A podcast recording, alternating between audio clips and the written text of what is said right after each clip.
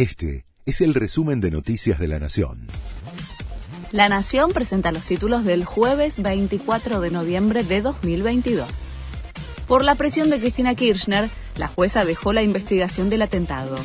Tras las críticas de la vicepresidenta, la jueza federal María Eugenia Capuchetti delegó en el fiscal Carlos Rívolo la investigación del ataque sufrido el primero de septiembre. La magistrada dijo que tomó esta decisión porque la expresidenta, que es la víctima y querellante en la causa, puso en duda su imparcialidad y pidió apartarla del expediente.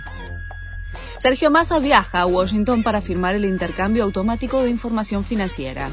Según anticipó el Ministerio de Economía, el acuerdo con el que el gobierno pretende descubrir cuentas no declaradas de argentinos en Norteamérica se firmaría en 15 días. La Casa Rosada pondrá el foco en quienes entraron en el blanqueo dispuesto por Mauricio Macri en 2017.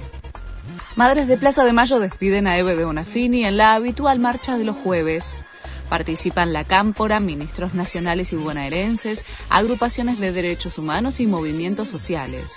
Como se esperaba, tras el duro comunicado que recibió de parte de la organización que lideraba a Bonafini, Alberto Fernández no fue invitado a la marcha, que será a las 15.30 frente a la Casa Rosada. Rusia reclutó a 35.000 presos para pelear en Ucrania. Fue con promesas de libertad, altos salarios y seguros de vida millonarios, pero son fusilados en casos de deserción. Es para paliar la falta de soldados en el frente de guerra a nueve meses del inicio de la invasión que comenzó el 24 de febrero. Sigue la agenda del Mundial. La quinta jornada en Qatar comienza con el cruce entre Suiza y Camerún. Más tarde será el debut de Uruguay frente a Corea. El tercer partido del día corresponde al de Portugal y Ghana y cierran la fecha Brasil-Serbia. Este fue el resumen de Noticias de la Nación.